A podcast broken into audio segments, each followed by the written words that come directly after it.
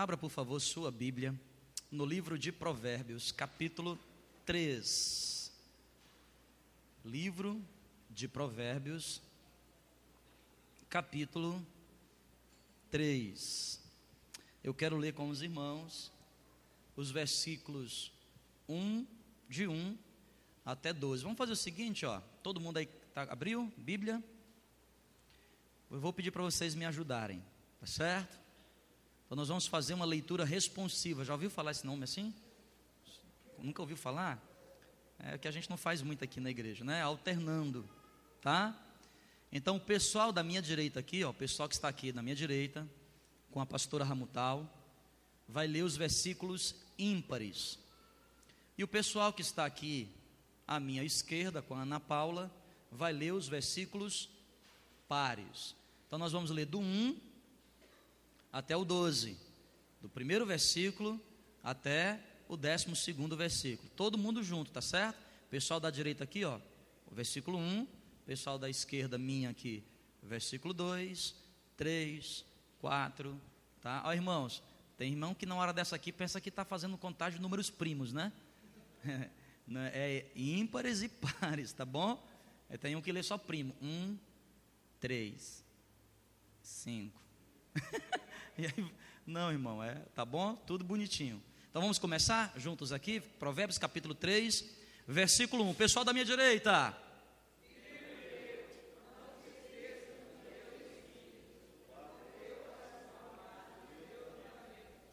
Versículo 2.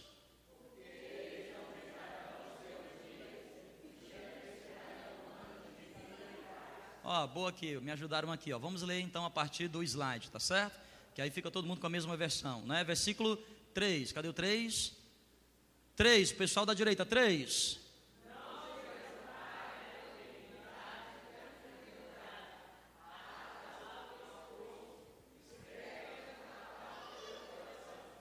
Quatro.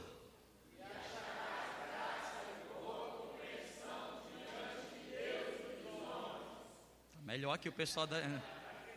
Cinco.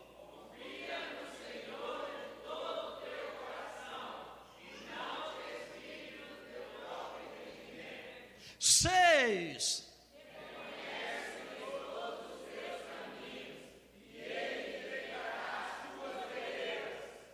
Chance de vocês, hein? Sete.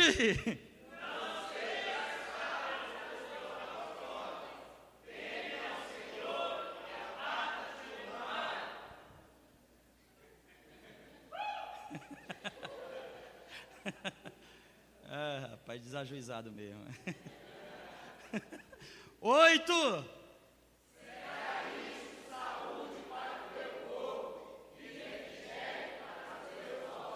Nove.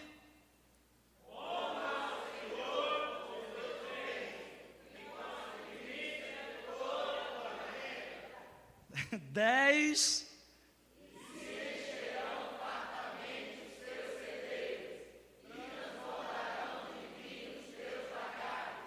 Onze.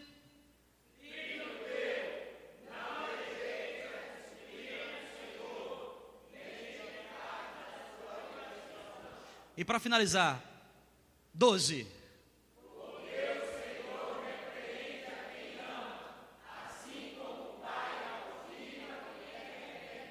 Muito bem, excelente. Irmãos, eu quero falar aqui sobre sete princípios para você ter uma vida vitoriosa princípios para uma vida vitoriosa.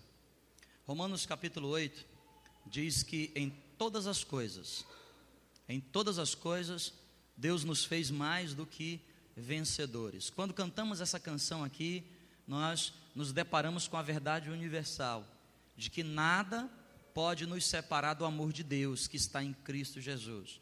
O mundo, as pessoas podem até querer a nossa derrota, mas Cristo Jesus sempre está à direita do Pai, intercedendo por nós e nos garantirá vitória por meio de Cristo Jesus. Paulo diz: se com Cristo morrermos, com Ele também seremos ressuscitados.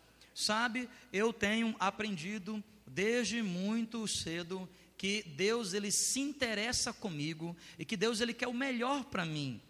Você é só você parar para pensar um pouco na Bíblia. Todas as vezes que eu, eu bato na tecla desse tema, eu me lembro do jardim do Éden. Eu me lembro quando Deus criou o homem. E quando Deus criou o homem, o colocou no jardim do Éden. E o jardim do Éden era muito feio, não era? Não era. Como que era? Maravilhoso, hein? E o primeiro homem e a primeira mulher. Você imagina como é que eles eram? Eu me imagino assim. Não era, era não é? Tudo era perfeito, tudo era maravilhoso. A Bíblia diz que lá no céu, como é que será lá no céu? Lá no céu será tudo de cristal. A Bíblia diz que, que são como as pedras preciosas, como ruas de ouro. Diz a Bíblia que o céu é um lugar maravilhoso. Deus, ele se interessa com a nossa vida. Deus quer nos fazer felizes. Deus quer nos abençoar em todas as áreas da nossa vida. Deus quer que nós tenhamos um relacionamento um bom relacionamento. Deus quer que a nossa vida espiritual seja uma vida de intimidade. Deus quer nos dar a verdadeira prosperidade, que eu tenho falado muito aqui na igreja a respeito disso. Que esta prosperidade que Deus fala para nós, não é esta que as pessoas estão dizendo, que não pode adoecer, que não pode, que tem que ter uma mansão, que tem que ter o carrão. Não é isso que a Bíblia diz. A Bíblia diz que Deus nos quer nos abençoar com prosperidade. E prosperidade é o que, igreja? A ausência de necessidade. Verdadeira prosperidade é a ausência de necessidade. Muitos estão aí querendo ter ausência de vontade, né? A ausência de vontade. Já tem um bom carro, aí tem vontade de ter um melhor. Deus me dá, e Deus diz não. Aí diz: É, eu não sou próspero. Ora, já tem um excelente carro, para que é o melhor? Se Deus te der, glória a Deus, mas se Ele não te der, isso não significa dizer que você não está próspero. Gente, vocês, vocês estão entendendo o que eu estou falando? Amém? Amém? Amém? E aqui na palavra de Deus nos dá alguns princípios importantíssimos sobre alguém que quer ser vitorioso. Princípios de vitória. O primeiro deles, anote aí no seu caderninho. Eu vou ler aqui a minha versão, a minha Bíblia é a mensagem. O versículo 1 e 2 diz assim: Bom amigo, não se esqueça do que ensinei a você.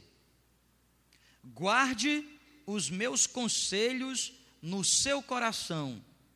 Eles o ajudarão a viver muito tempo e terá anos de muita paz. É, Emerson, projeta para mim aqui, por favor, os versículos 1 e 2 na sua versão. A minha versão diz: Bem, amigo, não se esqueça do que eu ensinei para você. Guarde os meus conselhos no seu coração. Olha o que diz o versículo 1: Filho meu, não te esqueça dos meus o quê? A palavra que se usa lá em hebraico é conselhos. Não é ensino de ajudar alguém ou de alguém que não sabe matemática e você ensina para ela matemática. Não, é alguém que já sabe mas você dá para ela conselhos. Por isso que essa versão aqui é mais bem traduzida, diz assim, ó: guarda os meus conselhos no teu coração. Primeiro princípio de alguém que quer ser um vencedor na vida. Alguém que quer ser um vencedor na vida precisa aprender a ter bons conselheiros. Toda pessoa que chega no topo da vida ela só consegue chegar lá se ela tiver bons, bons o quê? Conselheiros. Sabe, irmãos, nós precisamos entender que Deus quer nos fazer felizes, mas que nós não podemos ser felizes sozinhos. O primeiro princípio de sucesso aqui que eu posso dar para você é: tenha bons conselheiros. Em outras palavras, dê ouvido ao que as pessoas estão te ensinando. Em outras palavras, escute o conselho dos mais experientes. Em outra forma de dizer, cerque-se de pessoas que possam contribuir com a sua vida. Há um ditado popular que não é uma verdade bíblica, não é um texto bíblico, mas bem que podia ser, que diz: Diga-me com quem andas, que eu te direi quem tu és. É uma verdade pura. Eu melhoro isso, eu poderia dizer para você o seguinte: diga-me com quem você se aconselha, que eu vou dizer para você onde você estará daqui a 10 anos. Salomão está dizendo: Filho meu, guarda os meus conselhos. Bem, amigo, bom amigo, guarda os meus conselhos no teu coração. Entenda, não é para guardar os conselhos na, na mente. O que é, que é guardar os conselhos na mente? Sim, claro, ok, mas a pessoa não faz. Esse negócio de ser pastor é muito legal. Não, tirando o diabo que te persegue, né? As lutas que você tem. Não, tirando essas coisas ruins, o resto é bom. e uma das coisas maravilhosas é que as pessoas pensam que pode nos enganar. Não que eu seja adivinho, não que eu seja vidente, não é isso. Mas o tempo revela as pessoas. Vocês entendem isso? O tempo revela as pessoas. Alguém pode dizer que está ouvindo conselhos. E a princípio você diz: olha que, que legal, ele ouviu o conselho e está fazendo. Mas quem não ouve com o coração, o tempo vai revelar. Porque mais cedo ou mais tarde, a máscara que ela veste, a ideia que ela veste, dizendo que está obedecendo, dizendo que está ouvindo o conselho, vai cair. Porque a palavra do Senhor diz que o justo, ele permanece para sempre, mas o ímpio, o caminho do ímpio perecerá. Vocês estão entendendo, gente? Meu irmão, ouça conselhos. Todas as vezes que eu falo de conselho, eu me lembro dos grandes homens de Deus. Moisés. Moisés só foi Moisés porque ouviu Jetro. E Josué? Josué só foi Josué porque ouviu Moisés. E Paulo, o grande apóstolo, o maior dos apóstolos, só foi Paulo de verdade porque ouviu Barnabé. E Timóteo, só foi Timóteo porque ouviu Paulo. E Eliseu, Eliseu só foi Eliseu. Ressuscitou duas vezes. Ele fez isso porque deu ouvidos ao seu mestre, Elias. Até Jesus teve conselheiro, sim ou não? Até Jesus. Jesus começa o seu ministério, vai até o Rio Jordão, dobra o seu joelho. João diz: Mas era eu que deveria estar sendo batizado por ti, e tu vens a mim. Jesus diz: Por enquanto, é desse jeito, fica tranquilo, porque tu começou o ministério, mas me abençoa aqui, unge aqui, me unge aqui. E a Bíblia diz que ele foi batizado. E o batismo era para quê? Para arrependimento de mas ele tinha pecado? Não, mas ele tinha um bom coração para dar ouvido às pessoas. Jesus vai em Caná da Galileia, foi convidado para um casamento. Faltou o vinho. E todo mundo ficou, meu Deus, o casamento, casamento, não, não vai ter, meu Senhor. Aí vem Maria, Ele diz: Não é chegada a minha hora. Não é assim que ele diz? Não é essa expressão que ele usa? Não é chegada a minha hora. E Jesus foi embora? E Jesus bebeu água? E o que é que Jesus fez naquela noite? Transformou água em quê?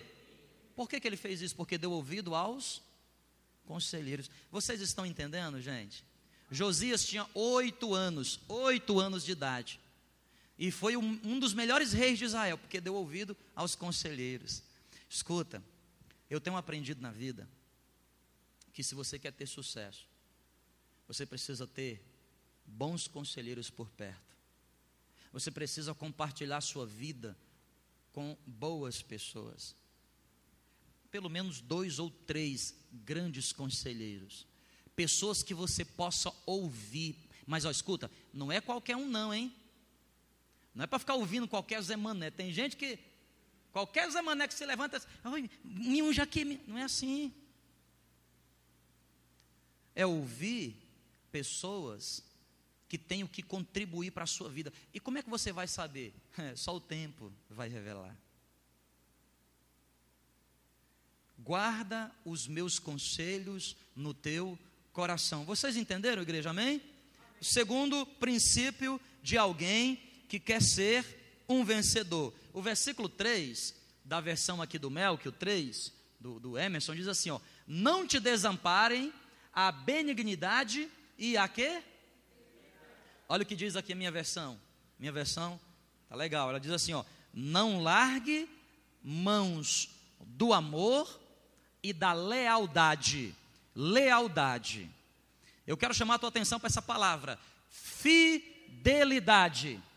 O vencedor tem fidelidade. Sabe o que significa fidelidade? Permanecer comprometido com algo que você outrora assumiu até o fim. Por isso que nós dizemos: no casamento, o homem e a mulher precisam ser fiéis. O que é, que é ser fiel? É permanecer comprometido, é permanecer compromissado com algo que já assumiu. Eu e a Kelly.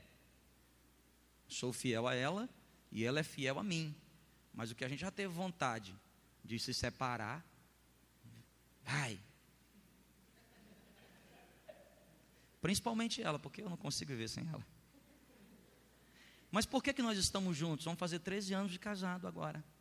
Por quê? Nós nos lembramos do nosso quê? Compromisso. Por isso que no dia que minha filha crescer e for namorar, uhum, primeira coisa vai lá na minha casa. Quero conversar com esse camarada. E quando ele chegar lá em casa, eu vou dizer assim: ó, vai conversar com, com o pastor dela. Marca um horário com ele. Aí eu ligo para a secretária e digo, olha, para daqui a três meses. vou dar um chá de cadeira nesse cara, vou dar um chá de cansaço, rapaz. Mas o que eu estou querendo dizer para os irmãos aqui é o seguinte, ó. Fiel, lealdade. Irmãos, ou coisa difícil nos dias atuais. Lealdade. Sabe por quê? Porque tudo na vida ficou descartável. O copo é descartável, o prato é descartável, e aí os relacionamentos querem gerar a mesma proporção. Quem quer mais fazer comida em casa?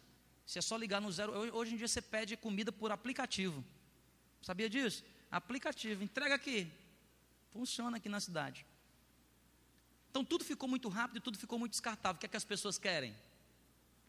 Também. E o Senhor está dizendo através da Sua palavra: não te desamparem a fidelidade. Seja fiel.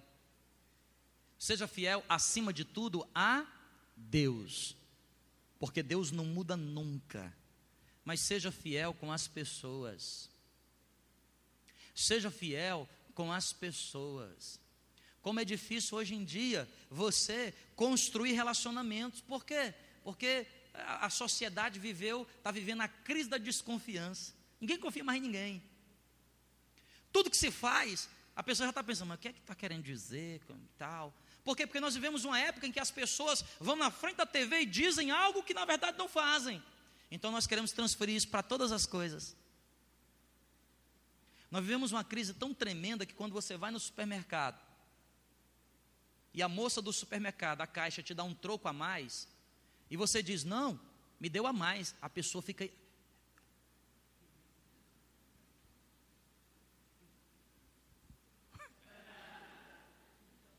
Por quê? Porque o, o que é que é o certo? Para a sociedade. Quanto é que veio a mais? 10 reais a mais. Puta, Deus me abençoou com 10. Deus me abençoou. E o diabo sorrindo. então nós vivemos uma crise de fidelidade. Vocês entendem?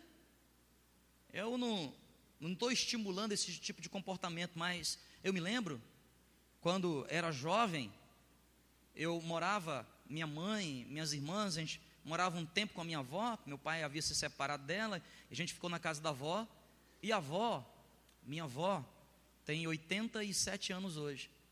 E, e ela, naquela época, dizia assim para mim: Jean, vai ali na, no Zezinho. Para pegar o que, vó? Pega lá fósforo, pega lá um pão. Eu me lembro que eu ia lá, Chegava lá no seu Zezinho e falava: Seu Zezinho, a avó Consuelo disse para eu pegar um pão e um fósforo. Sim, meu filho, leva lá. E naquela época eu não entendia, mas pô, como, é que, como é que eu posso pegar e eu levo? Né? Existia uma relação de confiança entre a minha avó e o seu, e o seu o quê? Zezinho. Hoje em dia, meu irmão, você vai comprar um carro, né? Você entra aqui já na loja assim, só eu queria comprar um carro.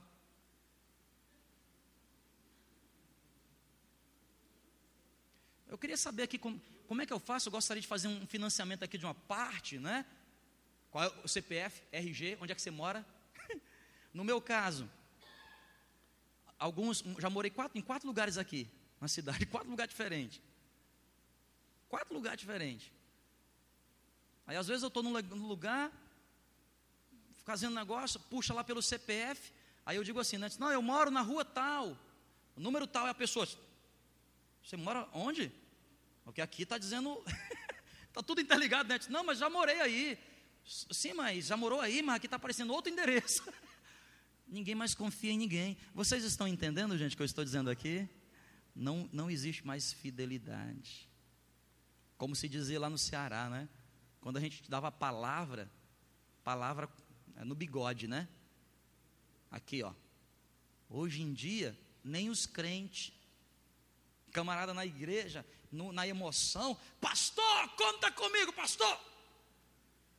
Eita, pastor, pastor, te amo. Três meses depois, te odeio, pastor te odeio toda a minha alma. Ao nível de fidelidade. Quanto tempo depois? Três meses. Às vezes eu falo para minha esposa, nossa, mas me amava muito, hein? É, me amava muito. Não existe mais fidelidade. Seja leal. Terceiro princípio que eu quero falar aqui nesta noite. Terceiro princípio está no versículo de número Aqui a minha não dá o versículo. Abre aqui para mim a partir do versículo 5, acho que é o versículo 5, por favor. Isto, confia no Senhor de todo o teu coração. Confia no Senhor de todo o teu coração. Terceiro princípio é fé. Irmãos, eu já falei aqui na igreja várias vezes. Fé, ela, ela, ela tem três níveis a fé. Três níveis. Em Hebreus capítulo 11 diz que a fé é a certeza das coisas que se esperam e a convicção de fato que se não vê. Então a fé ela tem três níveis. O primeiro nível é o da, da convicção. O que é que é convicção? É, é, é, é cérebro. Convicção é equação. Você, como é um ser racional, você raciocina e você tem convicção de que a Bíblia é a palavra de Deus. A gente diz, o cara tem fé, mas a fé dele é no primeiro nível. Existe um nível mais elevado, que é o nível da certeza. Escuta, eu tenho convicção, mas certeza é diferente. Certeza é intuitivo. Certeza, você não conhece as regras da equação, você não sabe a solução, mas você diz, rapaz, eu, eu tenho certeza. Estão entendendo o que eu estou dizendo aqui? Vocês estão entendendo? Tem certeza que vocês estão entendendo ou não? Certeza, porque certeza está relacionado com coração. Sabe quando convicção, você está resolvendo o problema de matemática. Aí você tem lá cinco alternativas. Aí você encontrou a resposta igual a A. Você diz, eu tenho convicção que é a. O que é que é certeza? Você não tem convicção. Mas pelo seu conhecimento, por aquilo que você consegue ler, você diz, eu, eu, eu tenho quase certeza. Porque certeza está associado com o quê? Com o coração. Vocês estão entendendo? É um nível de fé mais elevado. Mas nem é essa que Deus quer da gente. O terceiro nível de fé que Deus quer de nós é confiança. O que é que é confiança? Confiança é entregar. Quando eu confio em alguém, meu irmão, eu descanso. Fui, eu tive que ir ontem com os meninos lá em Santa Helena para renovar o visto deles lá e deixei a minha filha com uma família aqui Confiança. Foi pegar na escola, trouxe da escola, confiança. E a gente estava onde? Lá, 300, quase 250 quilômetros daqui. Confiança. Vocês estão entendendo, gente?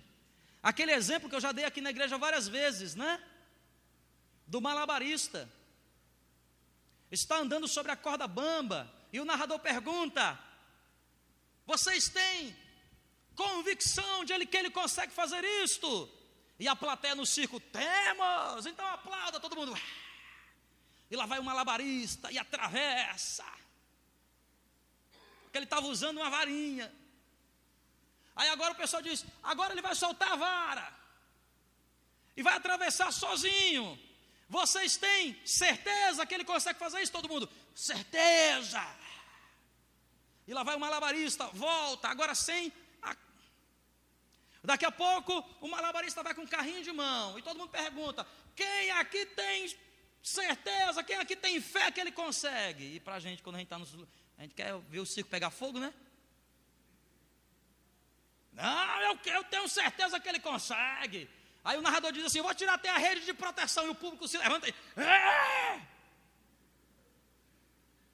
Aí o cara pergunta: Quem tem coragem de ir lá no carrinho? Todo mundo, eu não. o que é que é confiança? É você entrar no carrinho do equilibrista. Você vai entrar no carrinho dele.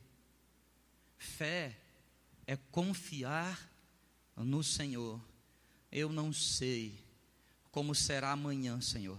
Eu não sei como tu vais agir, mas eu entrego a minha vida nas tuas mãos, como Abraão fez. Saiu, deixou tudo e o Senhor o abençoou. Sabe, não basta você ter bons conselheiros, não basta você ser leal, você precisa ter fé. Quarto princípio, está no versículo, em algum lugar aqui. Na minha versão diz assim: ouça a voz do Deus eterno em tudo que você fizer e para onde você for, ouça a voz do Deus eterno e ele manterá você no melhor caminho. Eu anotei aqui, ó, quarto princípio de vitória é aprender a ouvir a voz de Deus. Diga assim comigo, igreja. Eu preciso. Não, por favor, mais alto. Eu preciso, aprender, a ouvir a voz de Deus. Agora só em espanhol. Vocês não sabem nada de espanhol.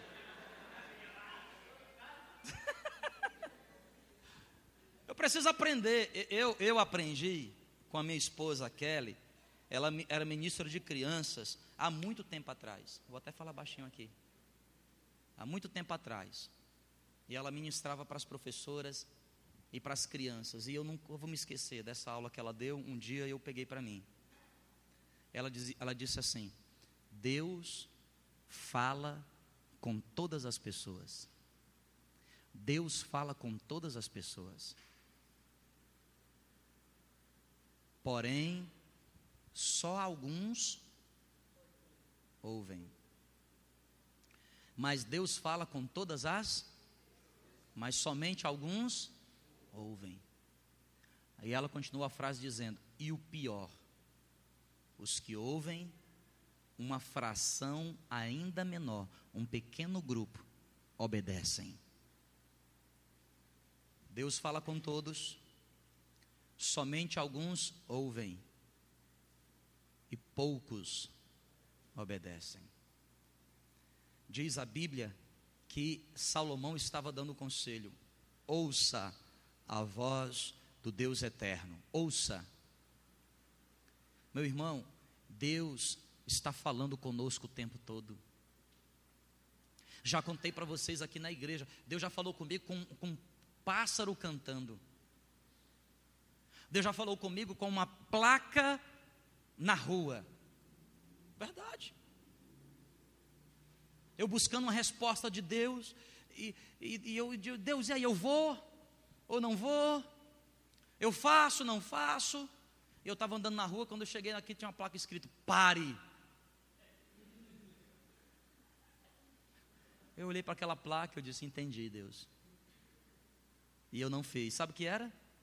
Eu tinha acabado de terminar meu doutorado, eu tinha recebido um convite para ir para Natal, para fazer um concurso lá que abriram uma vaga para mim. Era para mim. E eu doido para ganhar dinheiro, liso, leso, louco. Morava num apartamentinho lá em São Carlos, que o nosso cachorrinho, o Mike, não podia entrar assim. Tinha que entrar assim, porque muito estreitinho. E eu doido para ganhar o seu, agora eu quero ganhar dinheiro. Comprar um carrão, vou desfular com o meu broto. Eu vou lá para morar em Natal, irmão. Ponta Negra, aleluia. Hein? Comer lá camarão, nos camarões, Jesus amado. Mas Deus disse que não era para eu sair. E eu andando na rua, Senhor, vou ou não vou? Faço ou não faço?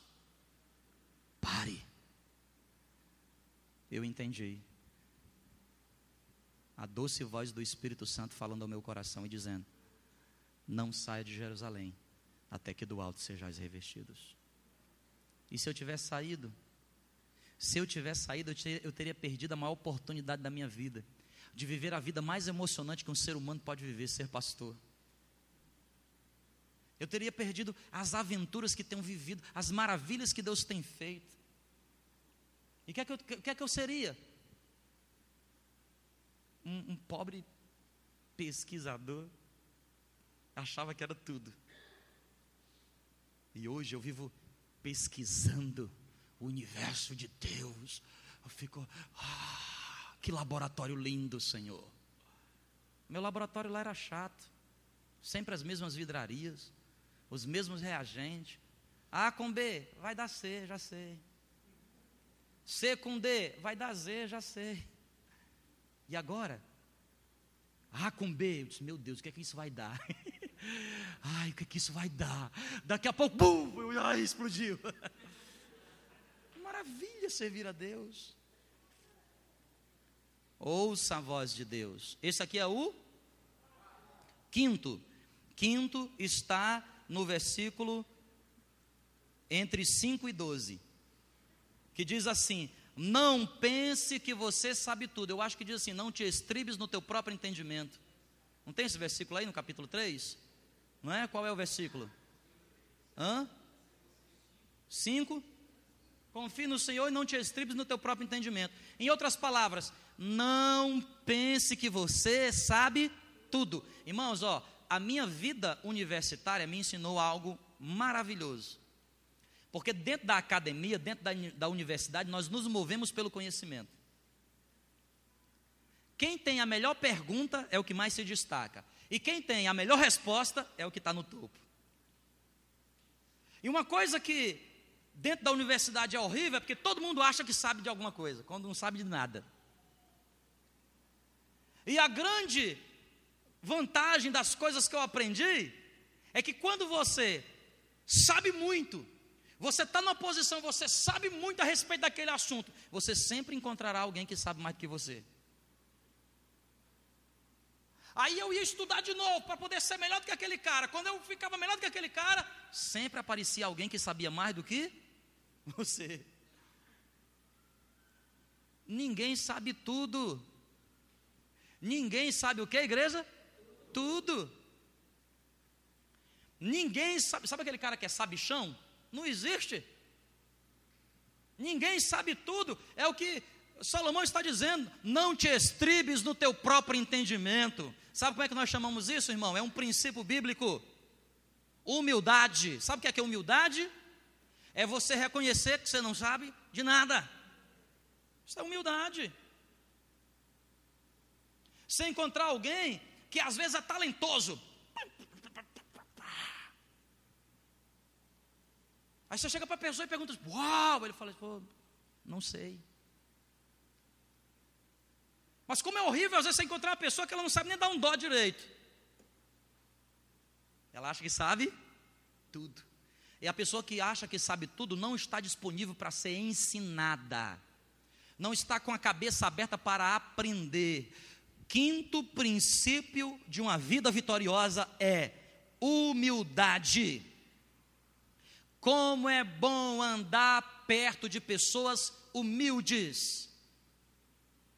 Como é bom estar perto de gente que considera a si mesmo menor do que aquilo que de fato ela é. Mas é horrível você andar com pessoas que se consideram mais do que aquilo que de fato são. É horrível. A pessoa está numa posição, aí ela acha que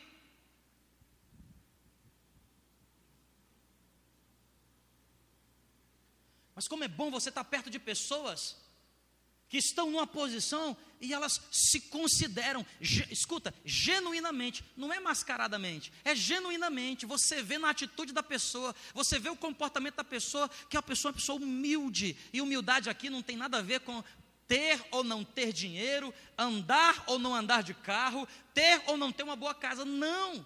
Eu conheço muita gente que tem muito dinheiro e é soberbo. Mas eu conheço muita gente que não tem onde cair morto, como diz aí. E é mais soberbo que o outro. Conheço gente. Conheço pessoas. Eu vou dar um exemplo aqui, ó. Eu já fui assim. Não tinha onde cair morto. Eu me achava.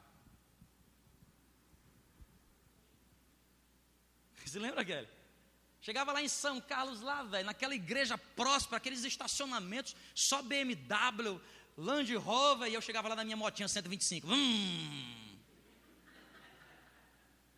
Ó, o irmão chegava assim, só não pode estacionar aqui. Eu disse, não pode por quê? Porque se aqui pode esse carro aqui, essa Ferrari, só porque é uma Ferrari, aqui é uma CG 125. Soberbo. Está entendendo? Quer ver o tamanho da minha soberba? Quando Deus me chamou para o ministério, Ele estava me ensinando a depender dEle. Já contei essa história aqui na igreja, não tinha nada lá em casa para a gente comer. Aí eu estava no meio de uma igreja que tinha muita gente dar nota. Aí, o que é que eu pensei naquele dia? Claro, não tem nada lá em casa para comer, e eu tenho um monte de amigo. Sempre sentava aqui na frente. Nesse dia, resolvi sentar perto da pessoa que tinha mais nota na igreja.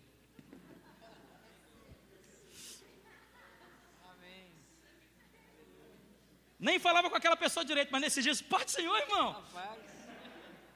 Como vai? Tudo bem? E a pessoa perguntou, e aí, como é que anda a vida? Aí você começa, sabe, dar uma de Miguel. Mais ou menos. Doido para a pessoa perguntar, posso te ajudar em alguma coisa? Aí você diz, não, imagina. Sentei naquele culto, não rolou nada. No outro culto, sentei perto de outra pessoa, não rolou nada. Deu só no tratamento. Até que um dia, sem nada, tinha nem leite para Sara, lembra disso? Não tínhamos leite para nossa filha em casa. Eu conto isso brincando aqui hoje, mas só Deus sabe o coração de um pai. Uma coisa, eu já passei fome com a minha mãe, como filho, eu já passei fome. Eu já fiquei dias sem ter comida dentro da casa, eu me lembro disso, com a minha mãe. Mas eu já fiquei algumas horas sem dar leite para minha filha. Meu irmão, quem é pai sabe disso. E naquele culto, foi embora todo mundo e ficou só o irmãozinho. Quem era o irmãozinho? Encontrei com ele em São Carlos esses dias. Que estava dois anos desempregado, que toda semana batia na minha porta lá, pastor, ora por mim. Aí aquele irmão diz assim, só eu vou te dar uma carona. Eu falei, meu Deus, logo esse que vai me dar carona. Não tem onde cair morto esse daqui, meu Deus do céu. Lá vai eu de carona, no carro do irmão. o irmão chega em casa, me deixa em casa, pastor. Deus tocou no meu coração para eu te dar aqui uma oferta. Fez um cheque, um cheque. Eu doido para comprar leite. Como é que vai comprar leite com um cheque? Ele fez um cheque de 50 reais. Ele estava desempregado há dois anos. Foi o que eu fiz, olhei para o cheque e disse, meu irmão, esse cheque vai voar, esse cheque é voador. eu olhei para ele e disse, meu irmão, para com isso. Não é Deus não.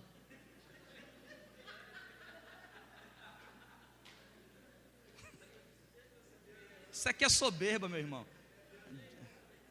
Porque tem uns camaradas, velho, que chega perto assim, eu falei, rapaz, velho, pra cima de mim não, velho.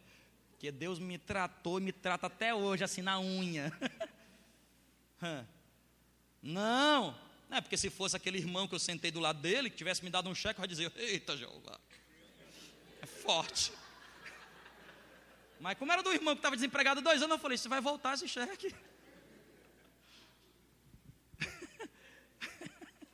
eu sou horrível. Sou horrível. Eu não sei o que vocês fazem aqui nessa igreja.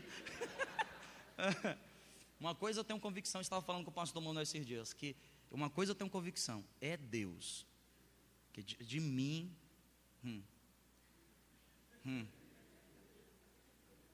Esses dias em casa, conversando com ela, eu falei assim: olha, eu achava que eu já me conhecia, eu, eu, eu sempre achei que eu era peça ruim. Depois que a minha filha nasceu, que eu precisei ajudar mais ela, eu descobri que eu era pior do que eu imaginava. É só Deus, irmão. É Deus, é Deus, é Deus na minha vida. É Deus. É Deus. Ó, não gosto de falar isso aqui para ninguém não, mas aqui, ó, mas se eu não andar de jejum, irmão, se eu não andar oração, se eu não andar de joelho, com calombo no pé, não fica em pé. Eu, se tem alguém que é ruim aqui, sou eu. Naquele dia eu disse para aquele irmão, eu não quero. Sabe por que eu não queria? Pé rapado não tinha onde cair morto, mas eu era soberbo. E quando eu devolvo aquele cheque para aquele teu irmão, eu escutei a voz do Espírito Santo falando audivamente comigo assim, como no dia que ele me, me deu línguas, ele falando assim comigo e falou: soberbo, você é soberbo. E eu chorava naquele carro. E aquele irmão chorava. Eu me ajoelhei no, naquele carro.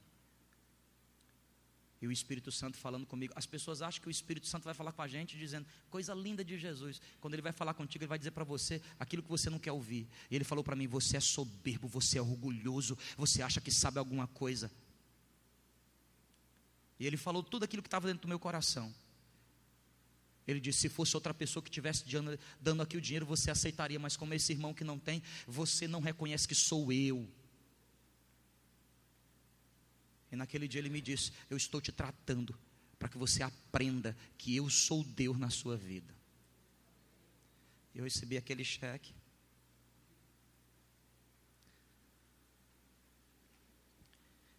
Daquele irmão. Fui para a igreja à tarde, quando eu voltei. A gente não sabe explicar até hoje, né? Tinha lá umas compras que colocaram na porta da casa da gente, com os leites que a minha filha toma, tudo que ela toma. E eu chorei na presença de Deus e eu disse: Senhor, me perdoe. Eu não quero mais ser soberbo. Eu não quero. Me ensina a ser como o Senhor. Me ensina a ser humilde. E esse processo está acontecendo na minha vida até o dia de hoje. Seja humilde, meu irmão. O princípio para você ser exaltado por Deus é você se humilhar diante da sua poderosa mão.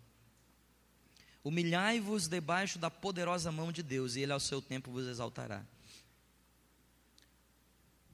Eu estou sem ver aqui a hora. E meu relógio aqui parou, meu relógio aqui parou às duas horas e cinco minutos. Então você tem bastante tempo para me ouvir. Meu Deus, já, já são quase nove. Sexto princípio versículo 9. Versículo 9 diz: Honre ao Senhor. Honre ao Senhor com tudo que você possui. Honre. O, o, o sexto princípio que eu quero falar nessa noite aqui é honra. Você poderia repetir essa palavra para mim? Honra. Honra é diferente de tributo. O que é que é honra? Honrar é você dar o valor a alguém sem esse alguém reivindicar. Entende? Quando eu venho à casa do Senhor e digo: Senhor, louvado seja teu nome, porque tu és santo, eu estou dando a Deus um tributo, porque só Ele é santo. Quando eu venho à casa do Senhor e entrego para Deus o meu dízimo, eu estou dando a Deus um tributo, sabe por quê? Porque não é meu. Agora você quer ver mexer no coração de Deus? Seja generoso com Deus. É honra. Honra é você, você dar a alguém, é você fazer com alguém aquilo que ela não reivindicou. Honra, você está honrando. A pessoa não reivindicou aquilo e você chegou e a honrou. Ela não esperava, você deu honra. Tributo. É o direito dela. A quem tributo? Tributo. Honra. Honrar. É você chegar para alguém e você honrar aquela pessoa, você dar a ela aquilo que ela nem esperava. Ser honrado. E Deus espera ser honrado, irmão. É por isso que eu tenho insistido, tenho dito aqui, meu irmão, não vale a pena a gente sair da nossa casa, vir para cá e fazer disso aqui uma reunião. Isso não é reunião, isso é culto. Reunião. Eu venho para culto, eu vou dar ao Senhor o meu melhor, a minha vida, a minha melhor música. Meu irmão, eu não quero nem saber o que vai acontecer amanhã. Eu sei que eu fiz hoje. Eu quero sair daqui, voltar para minha casa e saber o seguinte: se Deus me levar a hoje, eu dei ao Senhor o meu, o meu melhor. Se o Senhor me chamou para tocar, eu vou, é o meu melhor. Se o Senhor chamou para eu cantar, eu, nem que eu saia daqui o rouco, é o meu melhor. Senhor, se o Senhor me chamou para pregar, é o meu, meu melhor. Eu conheço pastores que selecionam e dizem assim: olha que mensagem Deus me deu. Essa aqui eu vou pregar dia tal. Como vai pregar dia tal?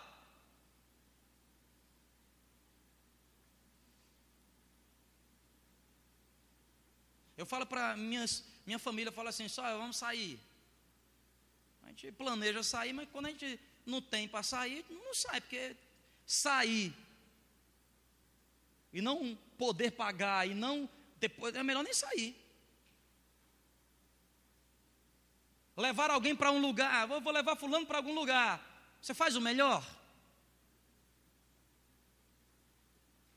Vai abençoar alguém, você faz o melhor? Princípio de vitória é honra, meu irmão. Honra. É dar a Deus sempre o melhor. É dar às pessoas o melhor. Agora, sabe qual é a dificuldade de nós, seres humanos? Nós selecionamos o melhor para nós, mas para os outros, o que sobrar. Honra ao Senhor, não dê ao Senhor tributo, não dê às pessoas tributo. O filho chega para o pai e diz assim: Papai, está dando tributo, é pai. Agora, quando é que você honra seu pai? Honra seu pai quando você não está dando mais tributo. E você o surpreende. Esses dias estávamos lá em São Carlos e eu fiz questão de onde estou honrar o meu pastor. Hoje, oficialmente, ele não tem nenhum tributo sobre a minha vida. São outros líderes que estão acima de mim. Eu presto conta com outras pessoas, mas todo mundo dentro da igreja Nazareno sabe. O meu pastor se chama Nivaldo, a igreja que eu pertenço é São Carlos. Eu deixo claro para todo mundo. Porque foi de lá que eu saí e fui lá que fui abençoado. É honrar. Às vezes algumas pessoas, oh, eu quero que você venha pregar, não sei o que, você não vem nunca, não vou não. Mas se o pastor Nivaldo me ligar, eu disse, sim senhor, estou indo aí agora. é honra. Não é dar somente tributo. Você, quem está entendendo o que eu estou dizendo, diga glória a Deus. Glória a Deus. E para finalizar aqui essa noite, versículo não sei quanto, que diz assim na minha versão, eu acho que é o 12 ou 11. Mas não se ressinta, amigo, acho que é o 12, né? Da disciplina do Senhor. Projeta aqui o 12 para mim, por favor, o 11 e o 12. Essa versão aqui é mais bem a, tradução é melhor. Filho meu, não rejeites o que? A disciplina. Vamos recapitular aqui, são sete princípios. Qual é o primeiro? Quem anotou? Ter bons conselheiros. O segundo? Lealdade e fidelidade. O terceiro? Fé. O quarto? Aprender a ouvir a voz de Deus. O quinto? Humildade. O sexto? Honrar as pessoas. Honre, viu, meu irmão? Honre, honre seu professor, honre seu pai. Marido, honre sua esposa. Esposa, honre seu marido. Minha esposa sabe disso aqui, faço isso com as minhas filhas. Eu me lembro da época que eu não tinha dinheiro para comprar um palito de fósforo para dentro de casa. Eu me lembro de coisas da intimidade dela, que ela precisava e não tinha como comprar. Eu me lembro disso. Hoje minha esposa sabe disso, e quem anda comigo sabe disso. Se quero fazer, eu vou fazer o melhor. E não faço para poder me aparecer. Eu faço sabe por quê? Porque eu tenho que dar honra a quem tem honra. Ela pagou o preço. A tese de doutorado era minha, mas foi dela que defendeu. Eu, eu devia ter voltado. Toda semana eu dizia, eu vou voltar. E ela dizia, não, fica. Dá honra a quem tem honra. Fazer o melhor. Honre pessoas. Às vezes nós honramos coisas. Honramos o horário. Honramos tanta coisa, nós não honramos as pessoas. As coisas passam, mas as pessoas permanecem. E o sétimo e último princípio é aceitar a disciplina de Deus. O vencedor sabe lidar com a disciplina de Deus. Sabe o que é, que é disciplina de Deus? Aprenda aqui uma verdade aqui, ó. É muito simples. O que é disciplina de Deus? Você ora e Deus diz para você não. Então você diz: Eu aceito a tua vontade, Senhor. Agora tem crente que não sabe ser vencedor. Ora, Deus já disse não, ele continua, Senhor. Deus disse não, ele, Senhor. Está gastando oração, meu irmão. Está gastando a bala na agulha. Aceite. Ó, sabe como é que você aceita a disciplina do Senhor? Presta atenção aqui, ó. Quem está aqui ainda, diga glória a Deus. Tem coisas que você pode mudar na vida. Eu amo a perseverança. Eu sou perseverante, irmão. Tem coisa que eu luto, eu vou, eu vou lutando. Quando eu percebo que aquela coisa é imutável,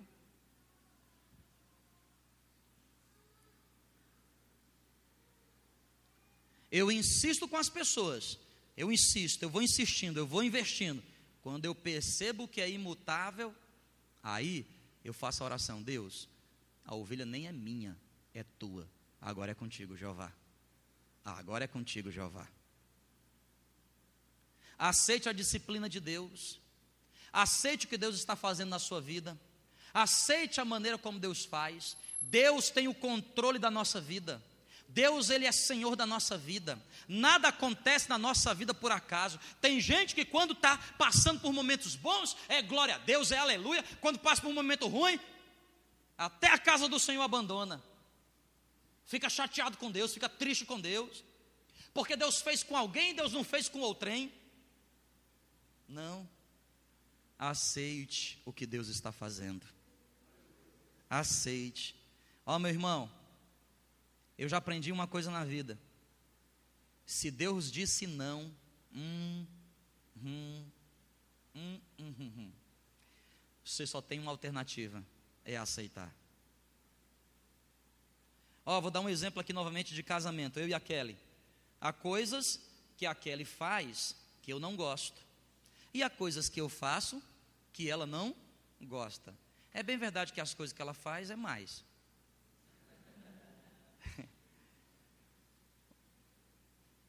Havia umas coisas que ela fazia no começo do casamento que eu não gostava. E eu fui insistindo, fui insistindo, fui insistindo. Ela mudou. Mas tem coisas que ela fazia no início do casamento que ela faz até hoje. Doze anos se passaram. Eu já aprendi. Que isto é o quê? Imutável.